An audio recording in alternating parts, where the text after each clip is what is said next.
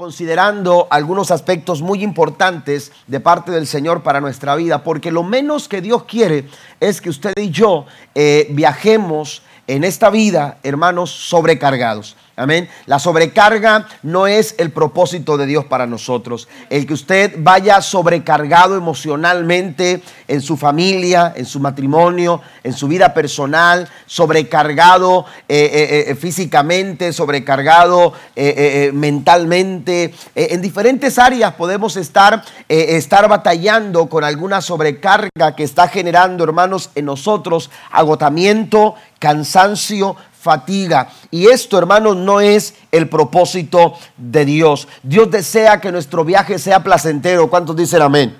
¿Sí? Dios desea que nuestro viaje sea placentero. Cuando Dios le dice a Josué, entonces harás prosperar tu camino. Se está refiriendo, hermanos, a lo interesante de, caminar nuestro camino con el Señor. ¿Por qué? Porque la, palabra prosperidad, hermanos, que a veces nosotros ubicamos exclusivamente para el desarrollo financiero y el alcance este, económico, la palabra prosperidad significa tener un buen viaje.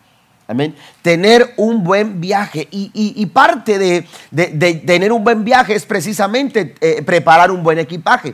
Amén. Pero no podemos nosotros tampoco sobrecargar nuestro equipaje. Hoy vamos a hablar sobre registro de equipaje. Segunda Corintios capítulo 10 versículo 3 al 4 nos dice, pues aunque vivimos en el mundo, no libramos batallas como lo hace el mundo. Las armas con las que luchamos no son del mundo, sino que tienen el poder divino para derribar fortalezas. Amén. Fíjese bien, estamos aquí en el mundo, pero no libramos las batallas, no nos preparamos como se prepara el mundo para pelear sus batallas. Nosotros no actuamos, no nos conducimos de acuerdo a lo que el mundo nos enseña. Tenemos nosotros, hermanos, eh, de parte del Señor, el mejor de los consejos para poder salir adelante en cualquier circunstancia de la vida. Pero precisamente la vida es un ir y venir a todas partes. Todos los días viajamos de un lado para otro atendiendo millones de cosas, tomando cantidad de decisiones, enfrentando un sinfín de compromisos y a donde quiera que vamos, hermanos, aunque, aunque no llevemos con nosotros una maleta de, eh, rueditas, ¿verdad? E, este, sofisticada, e, e, de esas que casi, casi se les prende el motor, ¿verdad? Y, no, aunque no llevemos una, una, una, una maleta como esa y aunque no carguemos maletas por todas partes, lo cierto es que a donde usted llega, usted llega con equipaje. Amén. Usted va a su trabajo y usted llega a su trabajo con equipaje. Usted llega a la iglesia y llega a la iglesia con equipaje. Usted va a, dejar a los niños a la escuela y usted va cargando el equipaje en su carro. Usted va cargando el equipaje, hermanos, en su ambiente, en su atmósfera. Y mucho de ese equipaje, hermanos, está causando estrés, está causando, aleluya, enfermedad, está causando dolor, está causando angustia, está causando desesperación y vuelvo a repetir, ese no es el propósito, el propósito de Dios. Mucho de ese equipaje tiene que ver con sueños rotos, con frustraciones, con aleluya resentimientos, con malos malos sentimientos como la ira, como los celos, como la vanidad, la idolatría incluso, hermanos, trae consigo un equipaje que ha venido a traer una a hacer una carga y ha hecho difícil nuestro andar en este en este trayecto de vida. El propósito de Dios es que usted viaje ligero. El propósito de Dios es aligerar su carga en su matrimonio, aligerar su carga en su familia, aligerar su carga en tu vida personal. Dios quiere aligerar nuestra carga. Y usted cuando, cuando va de viaje y se encuentra esperando su vuelo, aleluya, el momento de, abordar el avión, usted no deja su equipaje a cualquier persona. Usted no, eh, eh, por atender algo, usted no viene y dice, óigame, le voy a dejar este este, este, este, este equipaje, voy a tener que salir pronto a algún lado, voy a tener que hacer esto. Usted no se lo deja a cualquier persona. Bueno, esta mañana el Señor nos dice lo siguiente, Hebreos capítulo 4, versículo 16. Así que acerquémonos con toda confianza. Esa palabra es clave esta mañana. Usted puede con toda confianza depositar su equipaje en las manos del Señor. Dios está dispuesto a resguardar tu equipaje, a encargarse de tu carga, a encargarse de esa situación complicada en tu vida. Dios está listo para escuchar cualquiera que sea tu situación. Él dice esta mañana, tú puedes venir a mí confiadamente, mientras que no puedes confiar en otras cosas, mientras que hoy, hermanos, las instituciones están en duda, mientras que ahora, hermanos, muchas personas pueden estar eh, eh, en una desconfianza terrible, eh, en medio de una relación complicada, mientras que muchas cosas en este mundo no inspiran confianza. Cada vez que tú vas a la presencia de Dios, cada vez que tú te acercas al trono de la gracia, tú lo puedes hacer con toda confianza. Den un aplauso al Señor esta mañana. Tu matrimonio está seguro en las manos del Señor. Tu familia está seguro en las manos del Señor. Cualquier área de tu vida, hermano, aleluya, puede estar segura en las manos del Señor. Y por eso el apóstol Pablo nos dice que nos acerquemos con toda confianza al trono de la gracia de nuestro Dios. Allí recibiremos su misericordia y encontraremos la gracia que nos ayudará cuando más la necesitamos. Aleluya, Dios está dispuesto a aligerar nuestra nuestra carga. Pero necesitamos nosotros hacer un registro del equipaje. El registro del, equipaje, hermanos, aleluya, es necesario. Amén. Cuando vamos a salir de viaje, la que se encarga de empacar las cosas es mi esposa. Amén. Y mi esposa, mi esposa eh, eh, eh, es, la que, es la que organiza la maleta. Amén. Y, o las maletas. Y entonces eh, mi esposa solamente me dice, me dice, ponme lo que vas a llevar en la cama. Amén. Y entonces eh, lo que hago, hermanos, es sacar las camisas que quiero llevar, los pantalones, zapatos, calcetines, todo lo que es ropa eh, que voy a necesitar. este, entonces los accesorios, todo, hermanos, vengo y lo pongo en la, cama. Ya mi esposa, hermanos, se encarga de acomodar todo en la maleta. ya nada más le ayuda a cerrar y, la ponemos en el carro. Amén. De pronto, hermanos, nos me, ha pasado que cuando estoy, ya estamos instalados donde, al lugar donde íbamos a estar o dónde íbamos a llegar en el hotel, de pronto empiezo a, buscar mis cosas y, entonces le digo a mi esposa, ¿dónde está el cinturón que combina con los zapatos que me voy a poner? ¿Y sabe cuál es la respuesta de la pastora? Sencilla. Yo solamente eché lo que estaba en la cama. ¿Y quién le gana, verdad? Ya después de eso, ¿quién gana? ¿Sí? Tú lo pusiste en la cama, yo agarré lo que estaba en la cama y lo puse en la maleta. Así que si no estaba el cinturón, es porque no lo pusiste en la cama. ¿Amén? Pero resulta, hermanos, que, que eh, eh, nosotros somos responsables de todo lo que está dentro de nuestras maletas. Amén. Cuando usted llega a, a, ese lugar de registro, hermanos, usted tiene que saber que usted es responsable de lo que usted lleva en esa maleta. Muchas veces estamos buscando culpables. Estamos buscando excusas, estamos buscando formas, aleluya, de restar nuestra responsabilidad, aleluya, de, todo aquello que hemos llenado nuestro equipaje, de todo aquello a lo que hemos, a, donde hemos llegado, aleluya, en nuestro maletero espiritual, en nuestro maletero emocional, en nuestro maletero intelectual, eh, eh, en nuestros pensamientos, en nuestras emociones. Toda esa sobrecarga, hermanos, es responsabilidad nuestra.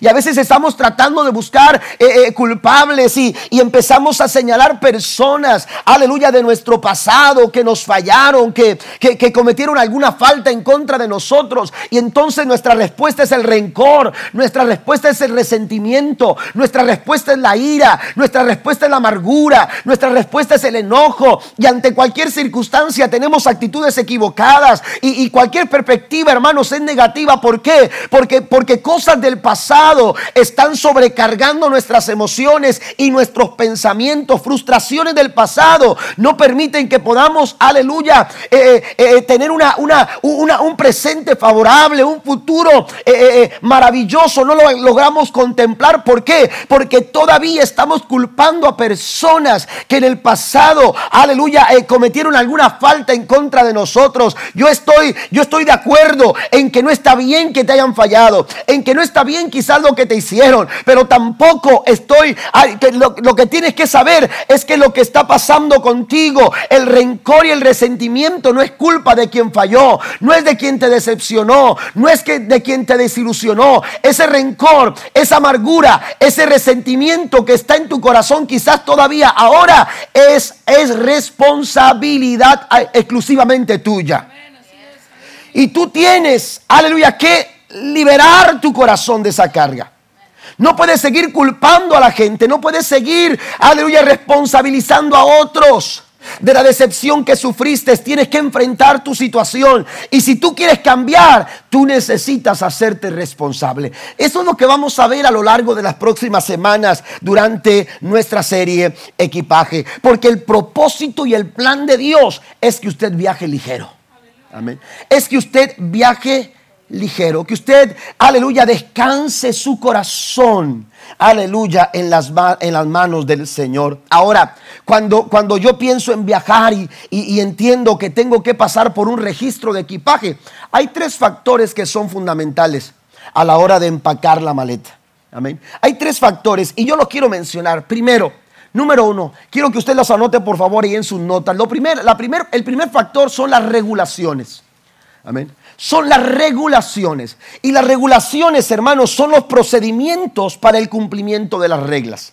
Hay un procedimiento que nadie puede pasar por alto. Amén. Llámese como se llame usted, eh, tenga eh, eh, el título que usted tenga, el trabajo, cualquier cosa. Si usted va a abordar un avión, debido a la seguridad y la protección, hermanos, aleluya, en los aeropuertos, la seguridad con la que ahora trabajan los aeropuertos, hermanos, todas las personas tienen que pasar por esta revisión por este tipo de regulaciones. Amén. Y debido a la seguridad, las, regulaciones, hermanos, cada vez se hacen más complicadas. Y entonces usted eh, tiene que llegar a cierto tiempo, a cierta hora, porque eso le va a tomar tiempo. La revisión toma tiempo. No es que lo estén esperando ya con, una sonrisa. Ay, usted es eh, eh, eh, el señor Luna. Qué bueno, lo estábamos esperando solamente para despegar.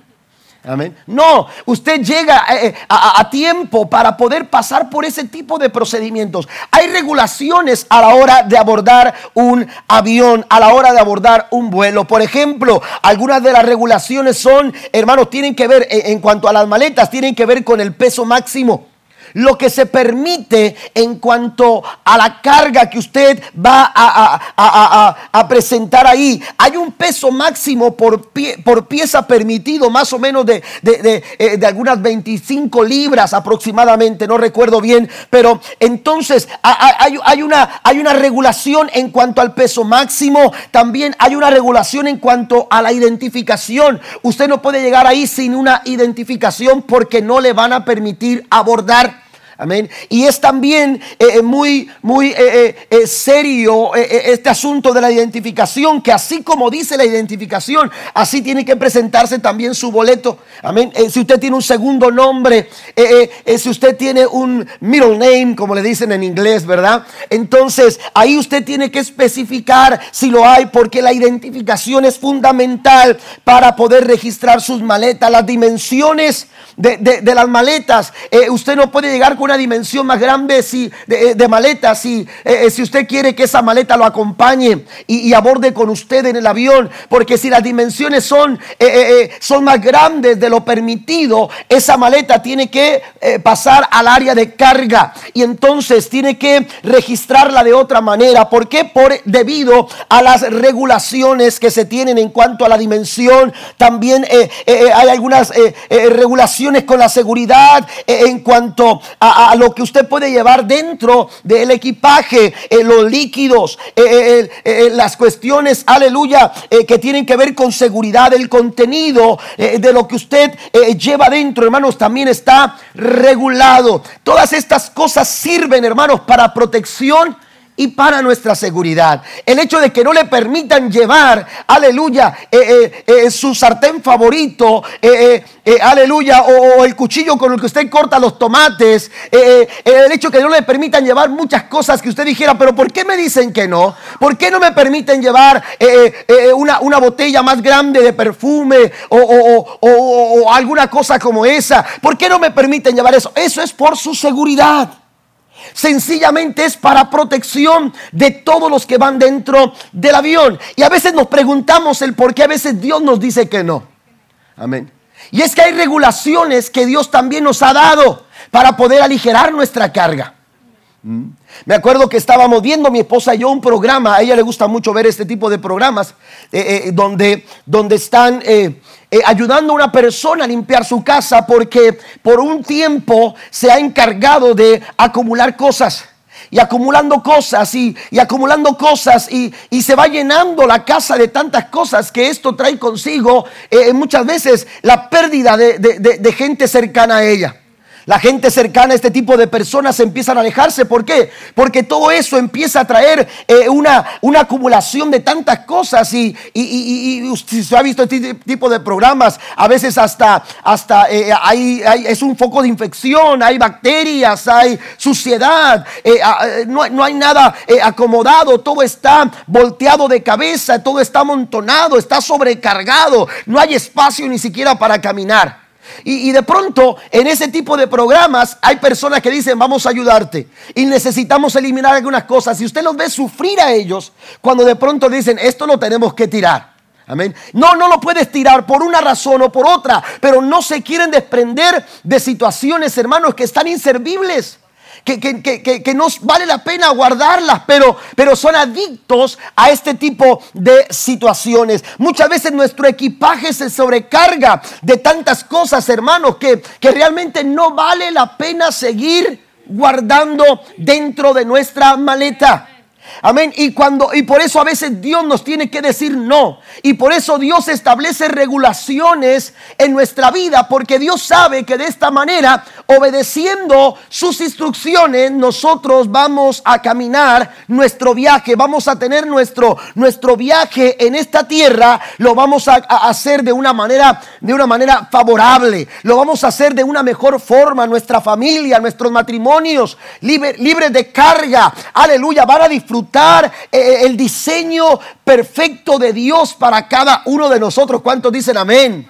Porque el pensamiento de Dios es este. La Biblia dice en San Juan capítulo 10, versículo 10, que el ladrón viene para hurtar, matar y destruir. Pero Dios ha venido para que tú tengas vida y para que esa vida tú la puedas disfrutar en abundancia. Dar un aplauso al Señor esta mañana. Dios tiene grandes cosas para ti. Pero tenemos que poner atención a sus regulaciones. El apóstol Pablo dice a los Corintios en su segunda carta, capítulo 10, verso 5, destruimos todo obstáculo, y note lo que dice, de arrogancia que impide que la gente conozca a Dios. Capturamos los pensamientos rebeldes y enseñamos a las personas a obedecer a Cristo. Amén. La, la, regla, las instrucciones que se nos dan, tenemos que obedecerlas. Usted no puede pasar por alto las regulaciones que se le dan a la hora de abordar. Amén. Y usted tiene que obedecer. Bueno, en la vida nosotros necesitamos saber obedecer eh, las enseñanzas de Jesús, la palabra del Señor. El apóstol, perdón, el salmista David decía, en mi corazón he guardado tus dichos para no pecar contra ti. El pecado trae carga. El pecado, hermanos, eh, eh, nos trae sobrecarga en nuestra vida. Hay una carga de culpabilidad. Hay una carga eh, que, que, ocasiona el pecado, no solamente emocional, hay una carga espiritual. La Biblia dice, por cuanto todos pecaron, están destituidos de la gloria de Dios. Hay una, hay una carga espiritual, hay una carga emocional que nos culpa, que nos hace sentirnos culpables porque el pecado no dignifica. El pecado lo que hace es hacerte sentir indigno, aleluya, culpable por ese error que tú has cometido. Pero también hay una, hay una carga física porque el pecado también afecta nuestra, nuestra situación física. Ustedes pueden ver el, caso del hijo pródigo en la Biblia, en Lucas capítulo 15. Este muchacho, hermanos, que estaba bien en casa, que disfrutaba del bienestar de su casa, que disfrutaba del tiempo en familia, de gozar eh, eh, los bienes de su padre, hermanos, fue a dar a un lugar donde deseó comer la comida de los cerdos. Aleluya, porque él no tenía absolutamente nada. Porque el pecado lo que hace es que te quita todo. Amén. Te quita todo. Y entonces ya agotado y cansado, después de que el pecado le pasó factura, dijo, ¿cuántos jornaleros están mejor que yo en casa de mi Padre? Amén. El deseo de Dios es que nosotros podamos disfrutar de la vida y gozar, hermanos, de su bien, de todo el bien de Dios. Pero para hacerlo tenemos que, que obedecer la palabra del Señor. Usted va a Josué capítulo 1. En el versículo 8 dice, nunca se apartará de tu boca este libro de la ley, sino que de día y de noche meditarás en él, para que hagas conforme a todo lo que en él está escrito. ¿A qué se está refiriendo? al consejo bíblico. Se está refiriendo a la palabra del Señor. Amén. E, esos, esos matrimonios, e, esas familias destruidas, e, esas malas decisiones que tomamos en nuestros asuntos financieros, esas, esas, esas, esas malas decisiones que tomamos en nuestras relaciones con, con nuestras amistades, con nuestros familiares, en nuestras familias, en nuestro matrimonio. A veces decisiones de trabajo equivocadas que tomamos son porque no estamos, no estamos considerando las instrucciones que dio Dios a través de su palabra y malas decisiones acarrean malas consecuencias. ¿Estamos de acuerdo? Usted no puede esperar que de una semilla de naranja salgan manzanas. Usted no puede esperar de una mala decisión que usted tomó salgan cosas buenas. ¿Estamos de acuerdo? Necesitamos entonces considerar lo que Dios le dijo a Josué que no se aparte de tu boca este libro de la ley. Medita en él, porque dice, dice para que hagas conforme a todo lo que en él está escrito, porque entonces, el entonces, aleluya, es entonces en nuestra vida, es entonces en tu familia, es entonces en cada área de tu vida, va a provocar una gran bendición, porque entonces harás prosperar tu camino y todo te saldrá bien. Alabe al Señor esta mañana. A eso Dios nos ha llamado. Dios nos ha llamado, aleluya, a disfrutar de sus bendiciones. Pero, aleluya, tenemos que obedecer la palabra del Señor. El apóstol Pablo aquí habla de arrogancia, habla de pensamientos rebeldes que lo que hacen, hermanos, es levantarse. Muchas cosas que se meten en nuestro equipaje, hermanos, aleluya, están ahí porque el enemigo quiere que nosotros descuidemos nuestra comunión con Dios. Dice que impiden que conozcamos a Dios. Dice el apóstol Pablo aquí, de arrogancia que impide que la gente conozca a Dios. Ese es el plan de Satanás. Satanás quiere, quiere que, que, seamos impedidos en nuestra disposición de acercar nuestros corazones al Señor. Pero, aleluya, en respuesta a nuestra necesidad, el apóstol Pablo dice, enseñamos a las personas a obedecer a Cristo. Estamos obedeciendo lo que Dios dice en su palabra. David habla del hombre bienaventurado. Y el hombre bienaventurado tiene una característica. Amén. Una de sus características, mejor dicho, tiene que ver con meditar en la palabra del Señor. Y entonces dice, bienaventurado el varón que no anduvo en consejo de malos, ni en silla de escarnezadores ha sentado, sino que en la ley de Jehová está su delicia. ¿Dónde está nuestra delicia? ¿Dónde está nuestro deleite?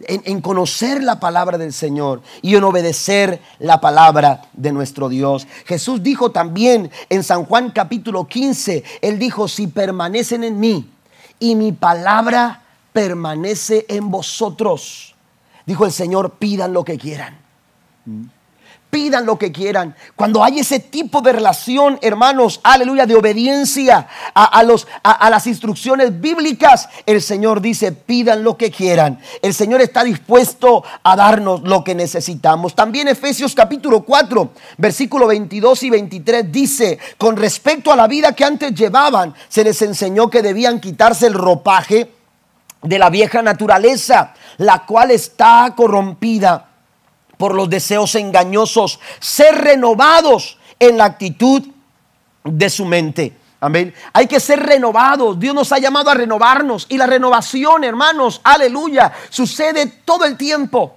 Todos los días podemos ser renovados. Todos los días podemos renovar nuestras fuerzas, podemos renovar nuestro corazón, podemos renovar nuestra forma de pensar, podemos renovarnos eh, eh, día a día. Tenemos que ser renovados y estar abiertos a la renovación. Aquí el apóstol Pablo habla, aleluya, de una vida pasada, de una vida que está, eh, eh, eh, que está bajo, bajo, bajo sometimiento de una vieja naturaleza. Se refiere a una naturaleza de pecado, a una naturaleza engañosa, a una naturaleza corrompida. Y cuando estamos bajo este sometimiento, hermanos, el enemigo se toma de esto para sobrecargarnos. Y en la Biblia nos encontramos a una mujer sobrecargada sobrecargada de problemas, sobrecargada de culpabilidad, sobrecargada de, aleluya, de sentimientos de, eh, ella se sentía indigna. Es la mujer samaritana. La mujer samaritana está sobrecargada de muchas cosas. De hecho, la Biblia dice que cuando, cuando Jesús estaba en el pozo, aleluya, eh, buscando de alguna manera tomar agua del pozo, ella llegó. Y cuando ella llega, Jesús le pide agua para beber. Y la respuesta de la mujer fue esta, tú no puedes pedirme a mí agua porque soy samaritana y tú eres judía. Y nuestros pueblos no pueden estarse relacionando. No podemos ni siquiera tener este tipo de pláticas. ¿Cómo es posible que tú me lo pidas. Y entonces Jesús le dice, te digo algo mujer, el que toma del agua que tú le puedes dar, vuelve a tener sed. Pero el que toma del agua que yo le puedo dar, nunca jamás volverá a tener sed. Aleluya. El agua de Cristo es agua de vida, es manantial de vida. Pero aquella mujer estaba muy cargada. Aleluya, tanto que desesperadamente le dijo, dame a beber de esa agua. Entonces Jesús le dice, llama a tu marido. Y la mujer respondió apenada, avergonzada, no tengo marido. no tengo marido. Y entonces Jesús le dijo, bien has dicho, porque cinco maridos has tenido. Y el que ahora tienes no es tu marido. Mm. Es, es, esto es una realidad, hermanos, en la vida del ser humano. El ser humano se llena de tantas cosas, nos vamos llenando de tantas cosas y cuando menos nos damos cuenta, nuestro equipaje, hermanos, está tan pesado que ya no podemos movernos, que ya no podemos avanzar, que sentimos vergüenza. Aleluya, esta mujer estaba avergonzada. ¿Por qué decimos que estaba avergonzada? Bueno, porque las costumbres, hermanos, judías, o las costumbres de aquel tiempo, hermanos, del tiempo antiguo, de los tiempos de Jesús, las mujeres acostumbraban a salir juntas a tomar agua, a buscar agua para sus casas, para sus familias. Había una hora determinada en que las mujeres, hermanos, aleluya, salían de, donde, de donde estaban y entonces de sus casas con sus cántaros y se iban, aleluya, a, llenar sus cántaros aquel pozo. Iban contentas, iban felices, se iban a encontrar con las amigas y mientras una llenaba el cántaro, las otras platicaban de cómo había estado la novela y, y que los niños en la escuela y que, bueno, los uniformes. No, no, en aquel tiempo no creo que haya sido esto, pero este, pero resulta, hermanos, que, que ellas iban contentas, y era su momento, era su tiempo. Sin embargo, esta mujer esperaba, esperaba que todas se fueran, esperaba que no hubiera nadie. ¿Por qué? Porque ella era señalada. La gente la miraba y decía, es la mujer que ha tenido cinco maridos, es la mujer que la que, la, que ahora está con un hombre que no es su marido. Y esto, hermanos, aleluya, señala su condición, pero también no solamente su situación, eh, eh, eh, aleluya, de, de frustración, sino también, aleluya, de descontento, de insatisfacción, porque por más que ella había buscado saciar su sed, aleluya, en diferentes hombres, en diferentes maridos, seguramente no lo había logrado, porque realmente el único que puede satisfacer el corazón y la sed en el corazón del ser humano se llama Jesús de Nazaret. Es el único, es la fuente de agua viva que puede satisfacer tu alma y puede llenar de gozo tu corazón. Las regulaciones, hermanos, aleluya, que Dios nos da en su palabra, vienen a saciar nuestros corazones. Son para nuestro provecho, son para nuestro bien. Aquella mujer cuando escuchó todo lo que Jesús le había dicho, estuvo, estuvo dispuesta a compartir su mensaje, este mensaje con otras personas de su aldea. Y note lo que dice la Biblia. La Biblia dice en el capítulo 4 de San Juan que aquella mujer, hermanos, bajó su cántaro. Bajó su cántaro. ¿Qué respuesta, hermanos, o qué reacción a la acción de acercarnos a Dios? Por eso dice la Biblia, acerquémonos pues confiadamente al trono de la gracia. Algo va a suceder si tú acercas tu vida, tu corazón y tu familia a la presencia del Señor. Porque esta mujer, hermanos, estuvo un momento con Cristo y su reacción, hermanos, fue tan natural. Porque después de haber estado con Jesús, aquella mujer dejó su cántaro.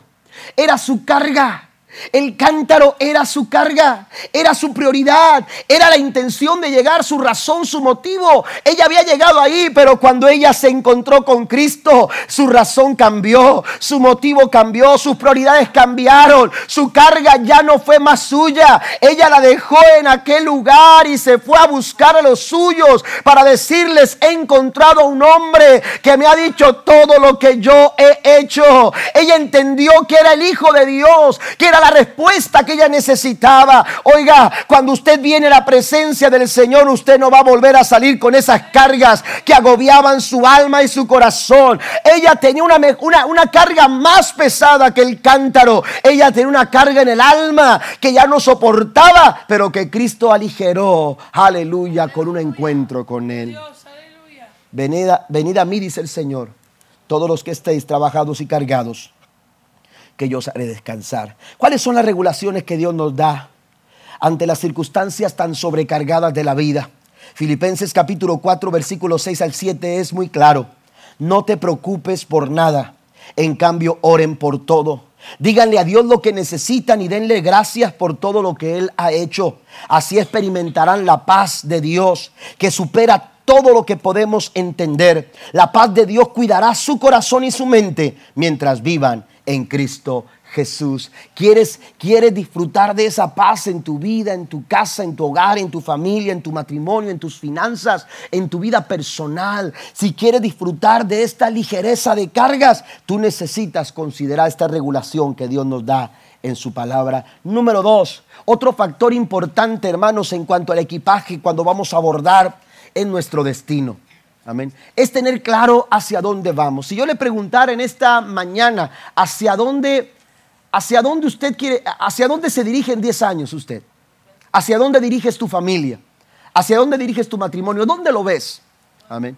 Bueno, yo quiero que, usted, usted diga, bueno, pastor, es un poco, es un poco vago, es un poco amplio de poder, una respuesta muy amplia para, para, decidir. Bueno, eh, no nos vayamos a 10 años allá, vamos vamos a abrir nuestras maletas. Vamos a abrir nuestras maletas. Abra su maleta espiritual. Abra su maleta eh, eh, eh, emocional. Abra su maleta este, familiar. Vamos a ver nuestras emociones. Vamos a abrir nuestro maletero. Amén. ¿Y, cómo vamos a definir a dónde vamos? ¿Qué es lo que tenemos dentro de nuestra maleta? Porque lo que tenemos dentro de la maleta, hermanos, lo, que llevamos nosotros dentro de nuestra maleta, hermanos, define hacia dónde nosotros vamos. Amén.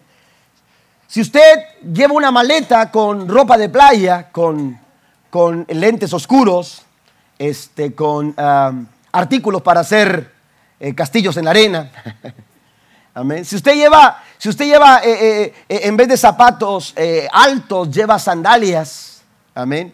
Si lleva bronceador y algunos otros accesorios para la piel, usted no va a una montaña nevada. ¿Verdad que no? No va a llegar ahí con el, con el oficial y va, a abrir la maleta y dice, oh, mire, lleva sandalias. Oh, ¿va, para las montañas de Colorado? No. El oficial le dice, ah, usted va para Florida, ¿verdad? O va, o va para la isla del padre. Bueno, si ya no le alcanzó. Este, primero nos mandó a Florida el pastor, al Caribe. Allá a Cancún, aleluya. Este, pero lo que tú llevas dentro de tu maleta define hacia dónde tú vas, define tu destino. Por eso es muy importante a la hora de, revisar nuestra maleta, a la hora de registrar nuestra maleta, amén, eh, eh, saber a dónde vamos. Porque si a dónde vamos, lo que llevamos dentro, hermanos, no nos alcanza, entonces hay que sacarlo. es una manera que nosotros podemos utilizar para eliminar aquellas cosas que no nos van a hacer el beneficio que necesitamos, que no van a proveer a nuestras necesidades. Amén. Usted necesita revisar su maleta desde, desde la perspectiva del destino al cual usted se dirige. ¿Hacia dónde diriges a tu familia? Hacia dónde diriges tu matrimonio, hacia dónde estás dirigiendo tus finanzas, hacia dónde te estás dirigiendo profesionalmente, espiritualmente, tu ministerio, tu liderazgo, hacia dónde lo estás dirigiendo. Entonces, de acuerdo a donde tú vas, hermanos, en las maletas que tú haces cuando salimos nosotros eh, eh, de viaje eh, a predicar, que es regularmente las veces que salimos es para, para salir a predicar a algún lugar. Entonces, cuando salimos a predicar, siempre buscamos la forma de, de llevar el la ropa que necesitamos de acuerdo al lugar a donde vamos. A veces vamos a un campamento, a veces vamos a un evento de conferencias, a veces vamos a una campaña al aire libre. Amén. Y a veces preguntamos, o las mismas personas que nos invitan nos, nos dicen, miren, esta es, esta es la regulación para eh, eh, eh, la forma de vestirse para el evento. Así nos dicen. Eh, es la forma de vestirnos, eh, de vestirse para, para, para, el evento. Y a veces nos dicen, tiene que llevar traje. A veces nos dicen, no, véngase casual. Es un campamento de jóvenes. Véngase, véngase vestido eh, de forma casual. Vas a un campamento. Yo regularmente cuando voy a un campamento me llevo un saco sport que le, que, que le quede a, toda, a todos los pantalones que llevo. Y así nada más me llevo un saco. Y eso nada más lo doblas y lo avientas ahí y lo sacas y... Y hasta parece que lo acabas de planchar. Entonces, eh, eh, vamos de alguna manera preparados de acuerdo al lugar a donde vamos. Nuestro destino determina el tipo de equipaje que nosotros necesitamos en la vida. ¿Cuál es nuestro destino? ¿Cuál es eh, eh, eh, el rumbo que le queremos dar a nuestra vida? Estamos tan sobrecargados. Y miren, quiero mencionar cinco cosas que provocan que nosotros nos sobrecarguemos. Según la Biblia, nos encontramos, hermanos, estas cinco cosas que pueden proveer cargas, sobrecargas en nuestra vida y no nos permiten avanzar y seguir hacia adelante. Pueden estar deteniéndonos y no permitiéndonos avanzar hacia donde Dios quiere llevarnos. La primera de ellas son expectativas no cumplidas. Amén. Cuando nuestras expectativas, cuando lo que nosotros queríamos alcanzar, no lo logramos alcanzar. Amén. Esto puede traer una sobrecarga. Regularmente hay personas que entran eh, a un año eh, como, como ahora que estamos entrando a este año 2019 con una sobrecarga emocional muy, muy, muy terrible. ¿Por qué? o estresados. ¿Por qué? Porque lo que quisieron alcanzar en el 2018 no lo lograron. Amén. Y entonces comenzar el 2019 eh, eh, provoca a ellos una, una, una frustración por una expectativa que no se alcanzó en el año pasado. Proverbios capítulo 13, versículo 12 dice, la esperanza aplazada enferma el corazón. Cuando nuestras expectativas no se logran, el ser humano puede caer, hermanos, en una sobre carga. Por eso es importante acercar nuestro corazón a Dios, acercarnos confiadamente al trono de la gracia del Señor. Otra cosa que puede provocar también una sobrecarga es un dolor no tratado. ¿A qué me refiero con un dolor no tratado? Amén. Aquellas cosas que provocan eh, una, una, una, angustia, eh, un adolecimiento en nuestros corazones eh, y que de alguna manera nosotros hemos querido, querido pasar por alto. Amén. Hemos querido guardarnos nosotros, eh, eh, eh, estamos, lo protegemos tanto, pero no nos liberamos de él. Pensamos que se arreglan las cosas porque, porque parece que todo está bien, porque lo tenemos ahí como olvidado, como ignorado, como, como guardado, cubierto de alguna forma. Pero la verdad es que mientras no tratemos esa dolencia, hermanos, el problema seguirá estando ahí, acarreando mayores consecuencias. Yo recuerdo que estando con mi padre en el hospital, eh, una, una, de las veces que entró al hospital, eh, eh, estos, no sé si fue el año pasado o el antepasado, pero recuerdo estar allá en Tampico con, él y, y estaba cuidándolo cuando se despierta eh, eh, era por la mañana, se despierta y entonces me, pregunto, ¿cómo te sientes, papá? Y me empezó a, eh, porque se quejaba y entonces le digo, ¿cómo te sientes, papá? Y me dice, me duele esto y, y estoy así. y, oiga, una, una, una, cara de mortificación y de dolor. Y, y yo le decía, bueno, vamos a orar y vamos, vamos a confiar que Dios te va a sacar adelante, pero ya estás aquí en el hospital, te van a atender y vamos a tener confianza. Y mientras yo estaba hablando con él, íbamos a orar en un momento, pero mientras yo estaba hablando con él, llegó el doctor. Y cuando llega el doctor, le dice, ¿cómo está, señor Luna? Y cuando le dice, señor Luna, papá dice, me siento muy bien. Yo le hago así. Espérame, espérame, ¿cómo? Sí, me siento muy bien, me siento muy bien. Y empezó a decir, hermano, que, que se sentía muy bien. Y, eh, permíteme, le dije, espérese, doctor, no es, e, eso papá no, no me acaba, hace rato me estaba diciendo que se sentía muy mal, que le dolía aquí, que le... Amén. Pero a veces, hermanos, el, el temor de encontrar algo nos hace como ignorar el dolor. Amén el no querer descubrir algo que de pronto uno puede decir es mayor. Uno trata, no, vamos a solucionarlo de esta manera. Ignorar el problema no lo va a solucionar. Excusar el problema no le va a dar solución a tu problema. Lo que va a hacer es sobrecargarte. Lo que va a hacer es complicarte más la vida. La Biblia dice en Jeremías 6:14, ellos cubren la herida de mi pueblo como si no fuera grave. Ellos dicen paz, paz. Es lo que estaba eh, pasando en ese tiempo. Eh, eh, los profetas decían, no, no, no, no, no, no, no tenemos por qué mortificar al pueblo, todo está bien, todo está en paz. Y decía Dios, no, las cosas no están bien, las cosas no están en paz. Porque mientras Cristo no esté en la familia, mientras Cristo no esté en el corazón, mientras Cristo no esté en la vida del ser humano, las cosas nunca van a estar bien. Aleluya, este mundo pasa y sus deseos, pero el que hace la voluntad de Dios, dice la palabra, ese es el que permanece para siempre. Den un aplauso al Señor en esta mañana. Necesitamos nosotros, hermanos, aleluya, confrontar nuestra realidad. Menciono los siguientes, pasado sin resolver. Amén. El pasado sin resolver también sobrecarga nuestras vidas, sobrecarga nuestras maletas, el complejo de superioridad.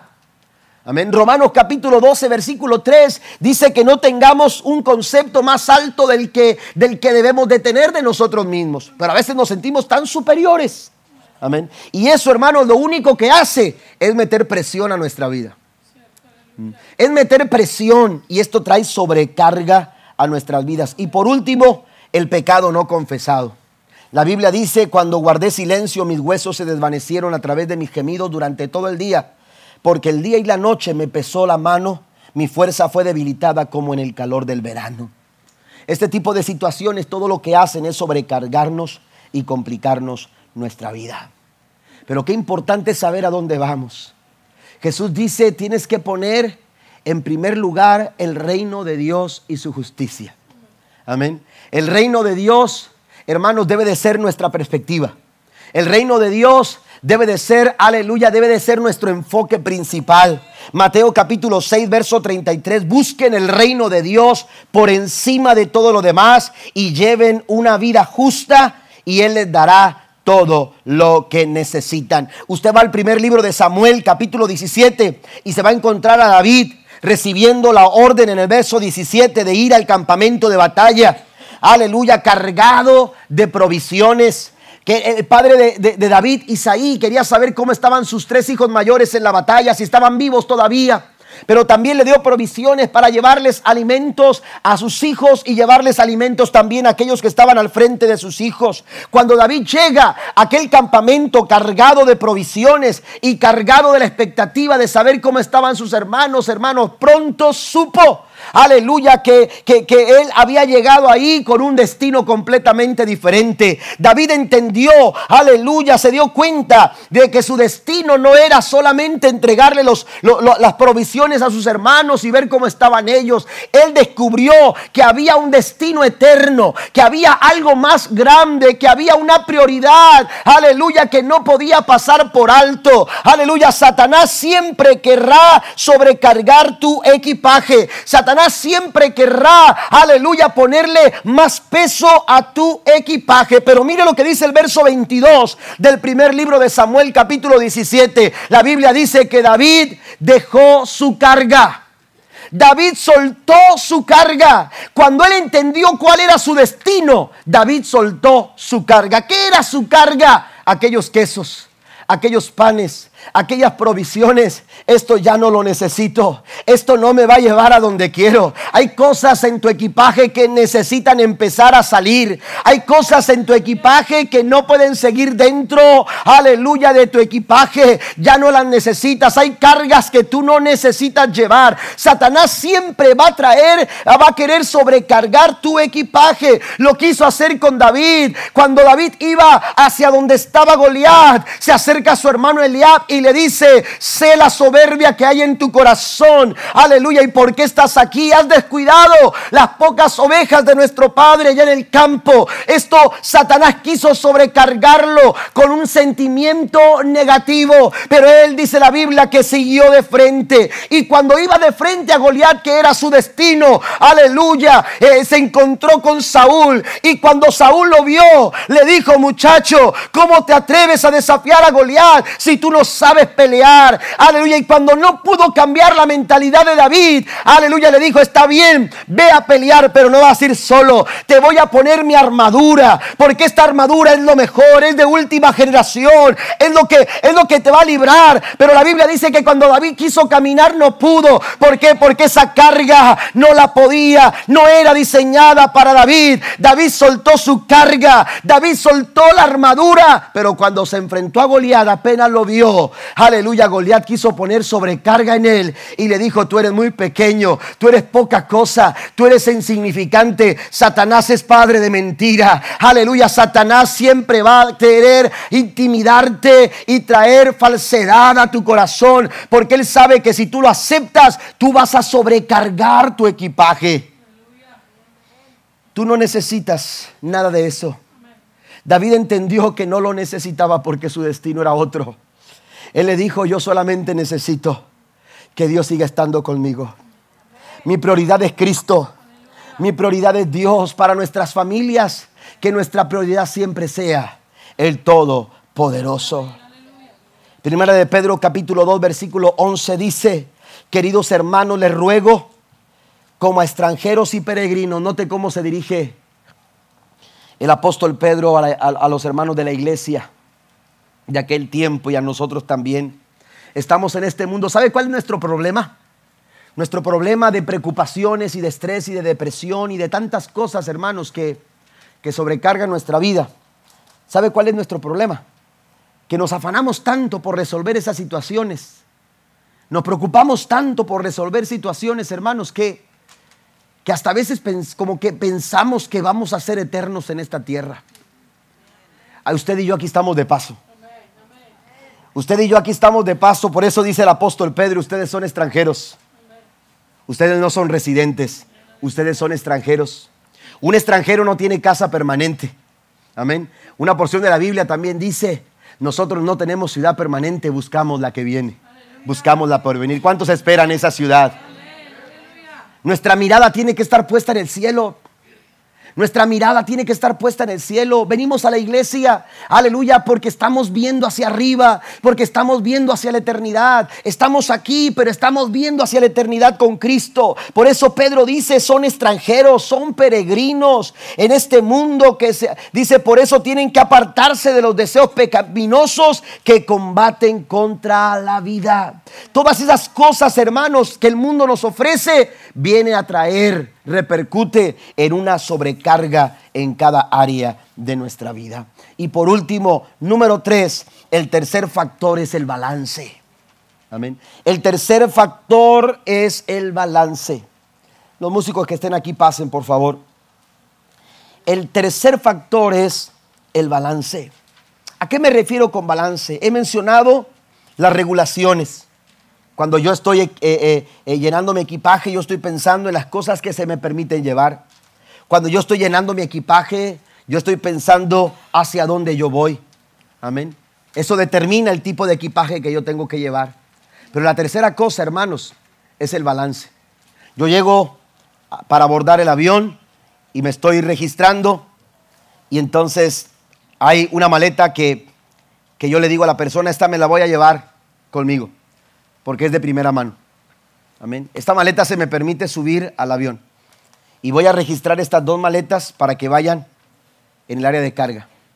Amén. Son mías, pero yo no las quiero llevar. ¿Por qué? Porque no se permite llevar, pero también porque eh, se me facilita. Es el balance. Amén. Una, una maleta de primera mano y otra maleta, hermanos, que yo no tengo que cargar, que yo no tengo que llevar. ¿Sabe que a veces en la vida vamos lidiando con maletas que no necesitamos nosotros llevar? Vamos lidiando con un, eh, con una, eh, eh, con una equipaje, hermanos, aleluya, que no es para que nosotros llevemos. No es el equipaje de primera mano. El equipaje de primera mano tiene que ver, hermanos, aleluya, con dinámicas espirituales. ¿Mm? Tiene que ver con una dinámica espiritual. Esa es la parte que me corresponde a mí. Esa, esa parte tiene que ver con la oración. La oración es, es algo que yo tengo que tener a primera mano.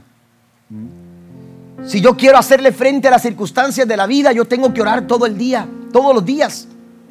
Tengo que orar constantemente, dice la Biblia, orar sin cesar. ¿Eh? Tenemos que orar constantemente, continuamente. Tenemos que practicar la oración porque la oración es un equipaje de primera mano. La lectura de la palabra de Dios. Acabamos de leer algunos textos que dice meditar en la palabra de día y de noche que nunca sea parte de nuestra boca la palabra del Señor. La palabra de Dios es su equipaje de primera mano. Amén. Es equipaje de primera mano. La comunión. La comunión con Dios. Pero yo quiero ir un poquito más allá, la comunión con el pueblo de Dios. El que usted se, se mantenga en comunión con la iglesia es un equipaje de primera mano. Porque sus cargas, sus luchas se aligeran cuando usted está en compañía del pueblo de Dios. Es aquí cuando nos fortalecemos el uno al otro, nos animamos el uno al otro, nos ayudamos el uno al otro. La Biblia dice, que del solo, ¿quién lo va a ayudar? ¿Quién lo va a sostener? ¿Quién lo va, aleluya, a apoyar? Cuando, cuando, la lucha venga, cuando el frío llegue, cuando la dificultad, la, eh, la batalla esté a todo, su, a todo su esplendor, ¿quién lo va a ayudar? ¿Quién lo va a fortalecer? Hay cosas que, que usted tiene que llevar en primera mano y usted las sube a bordo del avión. Pero el balance perfecto, hermanos, en esta vida se llama Jesús. Él es el balance perfecto. La Biblia dice en Mateo capítulo 11, versículo número 28 y 29, venid a mí todos los que estén trabajados y cargados, y yo os haré descansar. Y el verso 29 el Señor dice, llevad mi yugo. Amén. Tomen mi yugo, tomen mi carga, porque mi yugo es fácil y mi carga es ligera, no es pesada. Fíjese lo que dice Jesús, lleven mi yugo. Lo que, lo que Jesús está diciendo aquí es que él, se, él estará con nosotros, hermanos, compartiendo el yugo. Amén. ¿Usted sabe lo que es el yugo? El yugo, aleluya, e, es un pedazo de madera, una madera que se pone sobre los lomos de dos bestias, de dos animales. ¿Y sabe cuál es el propósito del yugo? Distribuir la carga. El propósito del yugo es alinear a los dos animales para que caminen juntos, para que empujen juntos, para que hagan fuerza juntos. Qué, terrible sería que esa carga solamente la llevara un solo animal. Amén. Pero cuando el yugo llega, hermanos, se alinean los dos animales, se alinean las dos bestias. Y entonces aquella carga que pudo haber sido muy pesada para uno, viene a ser, hermanos, una carga fácil de transportar porque van en yugo. Aleluya, van juntos, van en la misma dirección. Jesús está diciendo, yo quiero compartir contigo ese momento complicado, ese momento pesado, ese momento difícil. Aleluya, tú no tienes por qué llevarlo solo. Esa carga, aleluya, que tú pones debajo eh, eh, en el área de carga del avión, hermano, tú no te preocupas por esa carga. Aleluya, tú no, no importa que tú tengas que cambiar de avión. No importa que tú tengas que transportar otro avión en otro lugar. Tú no tienes que estar preguntando ¿y dónde está mi equipaje? Ese equipaje desde que tú lo pones ahí, desde que tú lo registras, ese equipaje te va a estar esperando en tu destino final. Ese equipaje no te corresponde a ti. Esa carga no tienes que llevarla tú. Esa carga, dice Jesús, yo la puedo llevar por ti. Yo quiero llevar esa carga por ti. Aleluya, no tienes por qué angustiarte, por qué desesperarte, por qué afligirte del cómo poder llevar esa carga. Jesús dice, aleluya, tú puedes tener confianza que yo me encargo de todas tus cargas. Póngase de pie conmigo, por favor. Salmo capítulo 55, versículo 22 dice, entrégale tus cargas al Señor y Él cuidará de ti. No permitirá que los justos tropiecen y caigan. Fíjese qué hermoso. Dice el Señor, Dios, yo no voy a permitir que tú tropieces. Dios no va a permitir que tú tropieces. Dios no va a permitir que tú caigas. Pero ¿cuál es la clave? Entrégale tus cargas al Señor. Es, parece irrazonable o impensable, pero yo me he encontrado con personas que,